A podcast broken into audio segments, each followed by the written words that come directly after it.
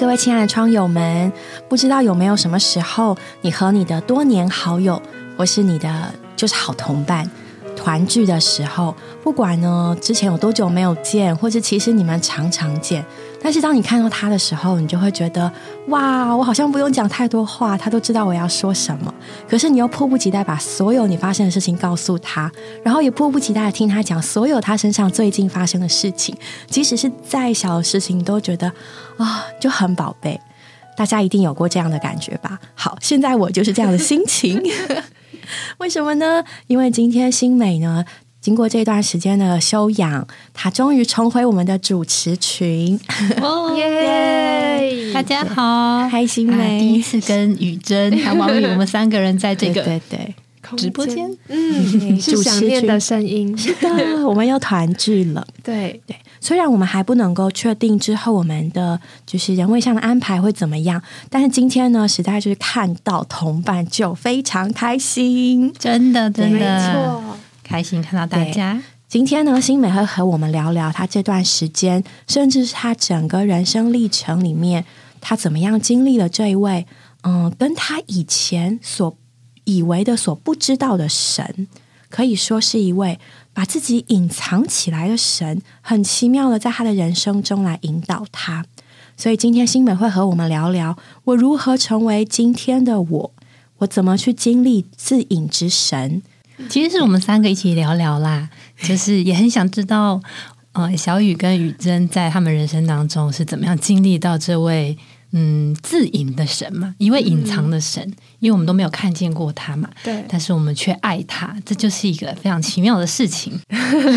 我也觉得，其实我也很喜欢神是自隐的这一篇。其实有时候在我们的生活里面，好像这位神看不见，但我们却知道他存在。也是今天新梅想要跟我们分享的一点经历，然后自己也很期待。嗯，为了许多第一次听这个节目的窗友，我来解释一下好了。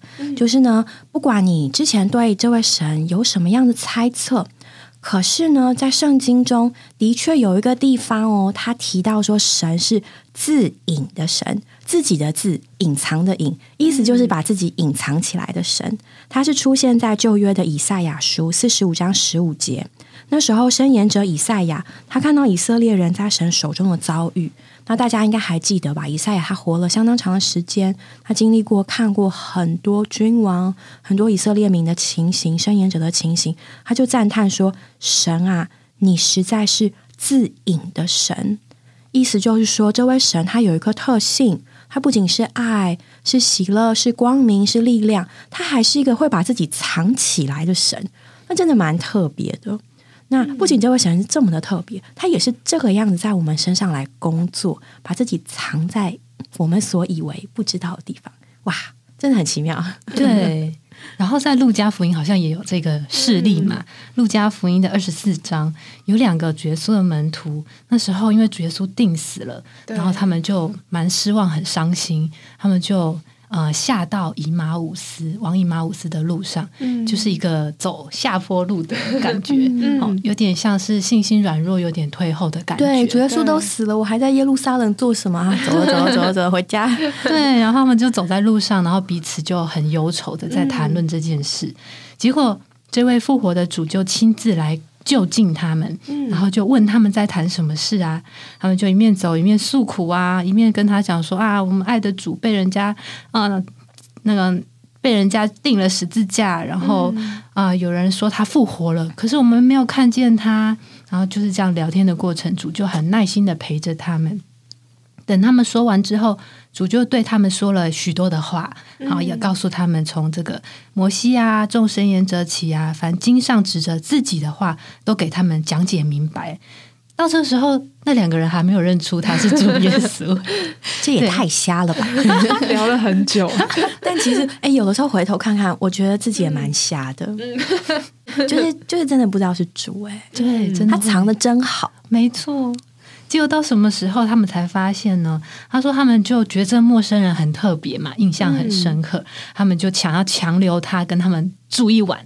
然后当主跟他们在一起坐席，然后拿起饼啊祝福拨开递给他们的时候，他们的眼睛就突然开了，就才认出他是主哎，嗯，然后妙就妙在这里，当他们眼睛开的时候，主耶稣就从他们面前不见了。嗯，哇！然后这段话在指示文摘里面有一个形容，就说当我们好像不没有看见他，不知道他存在的时候，他是这么贴身的跟我们同在；等到我们觉得我们好像看见他的时候，他就消失了。这怎么回事啊？真是吊人胃口。对呀对，什么时候我们觉得他的时候，他就改变他的活动，他就叫我们感觉不到。嗯，所以他说，其实主耶稣在复活后给他的门徒一个很重要的训练，嗯就是要认识他是一位自隐的神。对，当我们活在我们的感觉里，觉得哦，我们感觉到他的时候，主耶稣反而就隐藏了。这就是他的个性，好特别。嗯，所以不能凭感觉，不凭感觉，我们要凭什么？其实我们人都凭感觉生活。你要凭什么知道是神？凭什么觉得有神？我记得小时候，嗯，就是青少年时候或者是大学的时候，嗯其实常常不管在个人祷告或是唱诗享受神的时间，真的都非常的嗯很在意那个感觉，对，就是觉得哦，主到底有没有跟我同在？温暖的感觉。对，就是我的祷告，他有没有听我的祷告？是那种嗯一直在感觉里面，但是一直到真的是这几十年来才发现说，哦，原来神是要训练我们，不是在那个感觉里，不管有没有感觉，有的时候我们的生活真的很平淡无奇哈，嗯，每一天就是非常 routine 的过一样的生活，对。一样的忙碌，然后一样的做那些嗯家事，一样的顾小孩，一样的送小孩上学，一样的做这些做那些，但就在这么平淡无奇的生活里面，神就要告诉我们，我们不是凭感觉过生活的，嗯。不管我们感觉到他或没有感觉到他，他都在。嗯，就好像呼吸不是凭感觉，对，神的同在也不是凭感觉。没错，有的时候，好像在我们认识或经历主的早期，嗯。主真的会给我们一些一些感觉，让我们知道，哎呀，是主，哎呀，好温暖哦，哎呀，好喜乐哦，对。哎呀，好好宝贝哦。但是慢慢慢慢的，主就要训练我们，不只是感觉了，甚至没有感觉的时候，我们要凭什么来跟随他？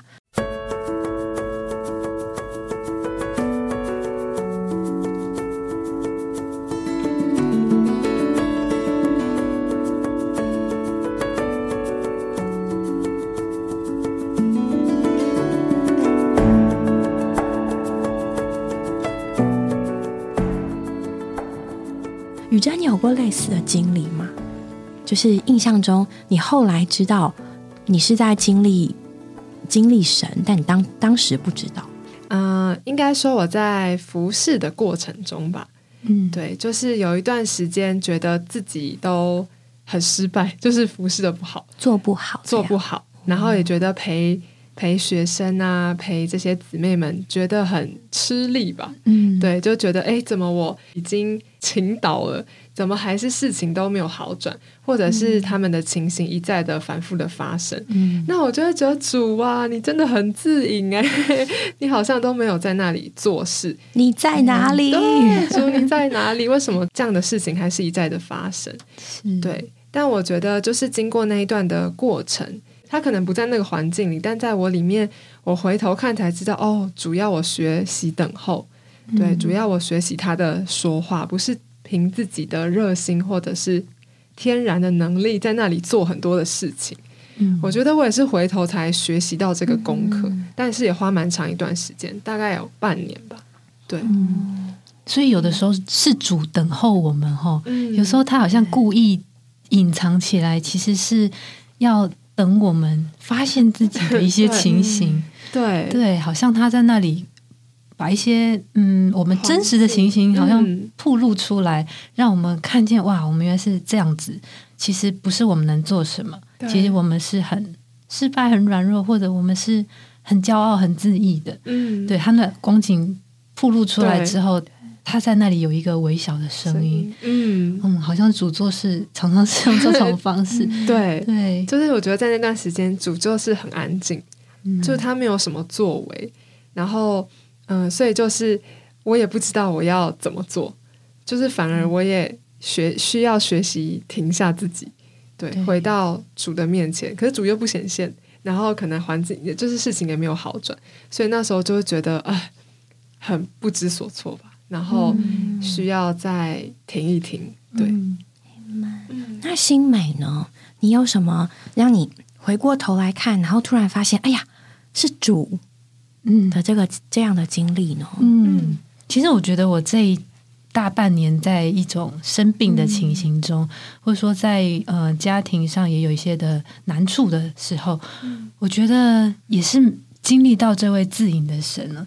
我跟呃听听众们分享一小段我觉得很特别的经历，因为在这段期间，其实身体软弱的时候，有时候呃是不太容易，就是一直好像很刚强的去享受主，常常有时候就是没有办法像以前这样这么固定的，每早晨都有很早的就可以起来晨星啊，享受主。对，那有一天就在我觉得蛮软弱的时候，我早晨我就跟主耶稣讲说：“主啊，我不知道。”嗯、我我们的情形还可以跟谁交通？那我不知道，嗯，这样的光景还可以怎么怎么样？就觉得已经到了一种很低的情形下，对。然后那天早晨啊，主就突然有一句很微小的声音，就我自己都觉得这是我我想到的，还是主跟我讲，就是分不清楚。就有一句话就突然临到了，就说“死过又活的”，就这几个字。嗯，然后我就想，哎。这句话好熟悉又好陌生，我来我来查一下是哪里这样，因为我就查到它就是出自启示录的二章八到十一节。这句话其实是当时写给世美拿照会的书信的其中一句话。那我就把这段经节拿起来读。他说：“那首先的、幕后的、死过又活的，这样说：我知道你的患难和贫穷。”其实你是富足的，也知道好撒旦会堂的人所说毁谤的话。然后接下来他说：“你将要受的苦，你不用怕。看呐、魔鬼将要把你们中间几个人下在监里，叫你们受试炼，你们必受患难十日。你勿要至死忠信，我就赐给你那生命的冠冕。”对，那读到这句话的时候，我就。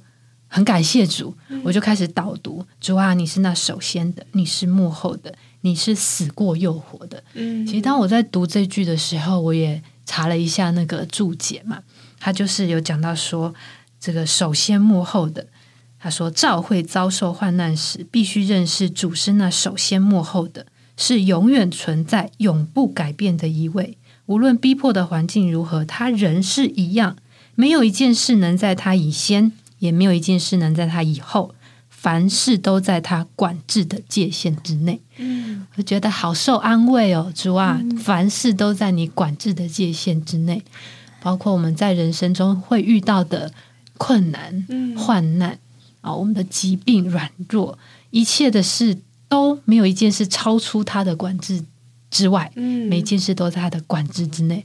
我就突然觉得安息下来，嗯觉得主啊，是的，我们都在你的管制之内，不用担心，不用害怕。对然后呢，他就说他是死过又活的，对，因为他是死过又活的。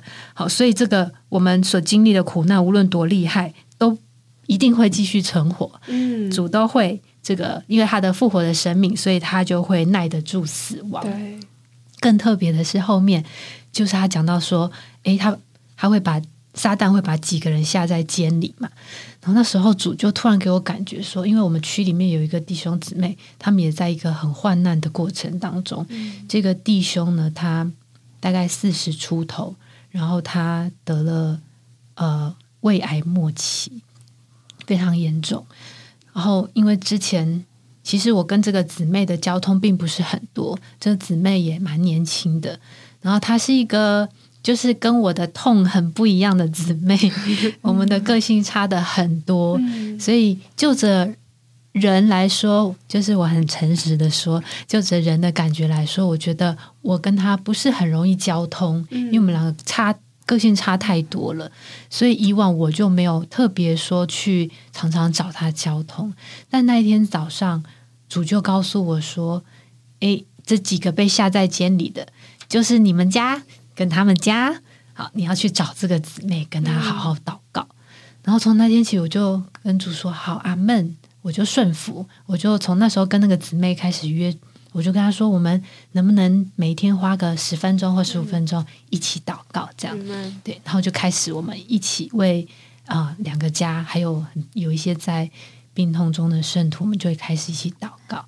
对，然后呢，那一天的结束，我就想说啊，终于有一点时间和心情了，我来打开诚心圣言看一看好了。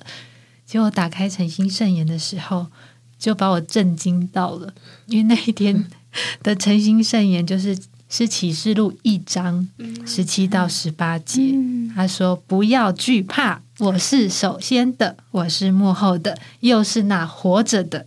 我曾死过，看来，现在又活了，直活到永永远远，并且拿着死亡和阴间的钥匙。”然后我读的时候，我就流眼泪。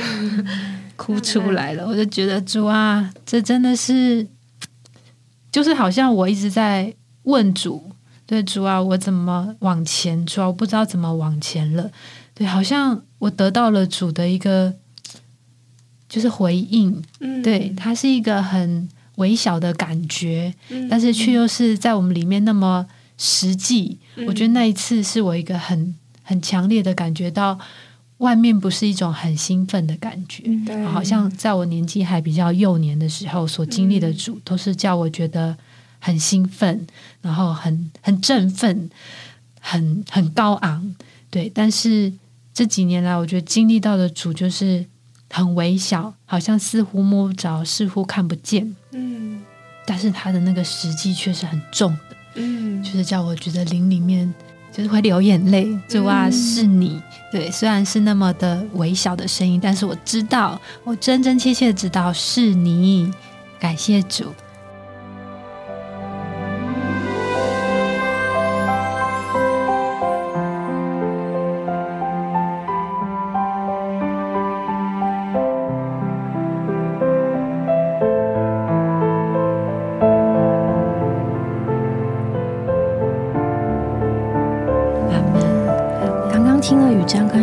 经历，我们都可以发现，在我们经历这位自隐的神的时候，那个过程啊，其实是相当的低调、相当的隐藏的。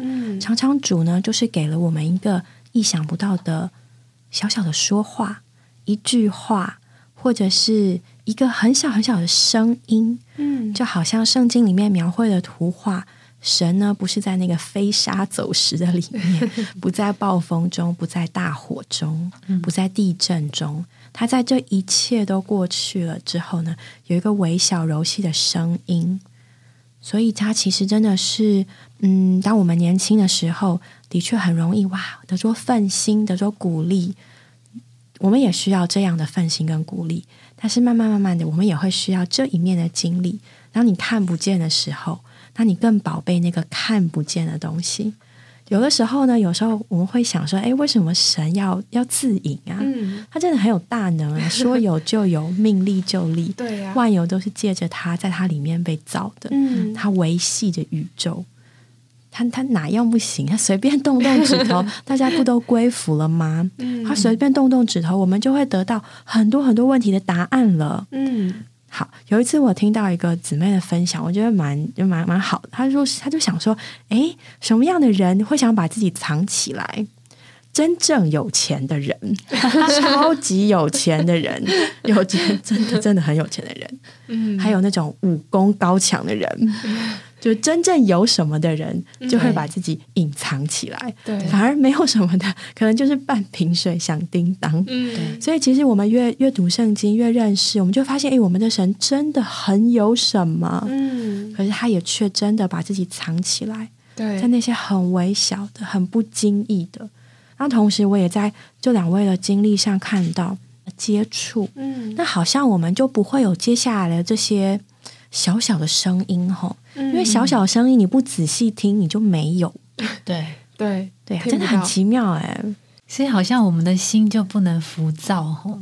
嗯，我觉得，通通常听到神的声音的时候，就是在一种一个就是我们的心很很安静的在神的面前，一个就是我们非常的迫切。嗯，对，在你的人生当中，是不是有什么事情好，或者是有什么样的境况，是你心中非常非常的迫切的一种状况？对，就像那个路加福音啊，十八章不是有讲到，我们应该大家都最近有读到这个。为了没听过的窗友，我们还是讲一下吧。对，就是在某个城里面有一个审判官，他不惧怕神，也不尊重人。然后呢，那个城里有一个寡妇，常常到他那里说：“我有一个对头，求你给我伸冤。”结果这个审判官呢，他多时不肯。后来心里就说：“我虽然不惧怕神，也不尊重人，只因这个寡妇常常搅扰我，我就给她伸冤吧，免得她不断来缠磨我。”这个比喻还蛮特别的哈。等一下，等一下，这个比喻我们有没有听错？这意思是说神他是那个不义的审判官嘛？我觉得这里逻辑好像有点怪怪的，大家会不会有这么这么觉得？居然用不义来形容神，而且是主自己，在路加福音里面，主自己说，对，啊，这个比喻是他自己说不义的，他自己是不义的审判官。所以他甚至把自己比喻成一个不义的审判官。嗯，好像不知民间疾苦的，但是有个寡妇一直来求他，一直来求他，然后甚至连不义的审判官都会答应那个寡妇的恳求。嗯，原来是这样，我还以为听错。对，因为有的确我们在很多事情上，就是感觉神好像都不听不理，好像那个时间就静止了。对，有的时候的确会觉得神好像怎么没有对，怎么没有做事，怎么可以让这种事情发生？他到底在不在乎啊？对啊，嗯这甚至就会有人因此而问说：那到底有没有神啊？没错，嗯，觉得好像是这种感觉哦，对，就是明明他就是好人啊，为什么这件事情发生在他身上？明明这些人是无辜的，对，明明他就很好，为什么他要遭受承受这些事情？嗯。明明我就没有错。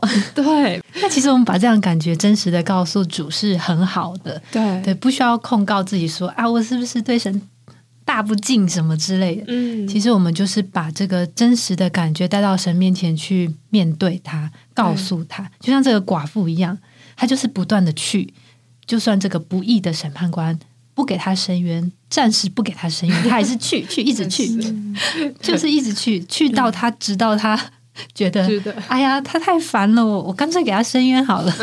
对，主耶稣真的用了一个蛮极端的例子。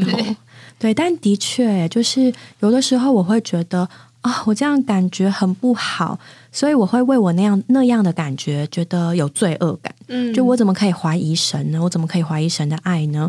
我怎么可以怀疑这件事情呢？一定有神呐、但重点并不是说我能不能怀疑，或者是我应不应该压下我那个感觉，所谓的转向神。重点是我应该把那个感觉很真诚的在神面前流露，在他面前倾吐。我应该真实的到他面前去。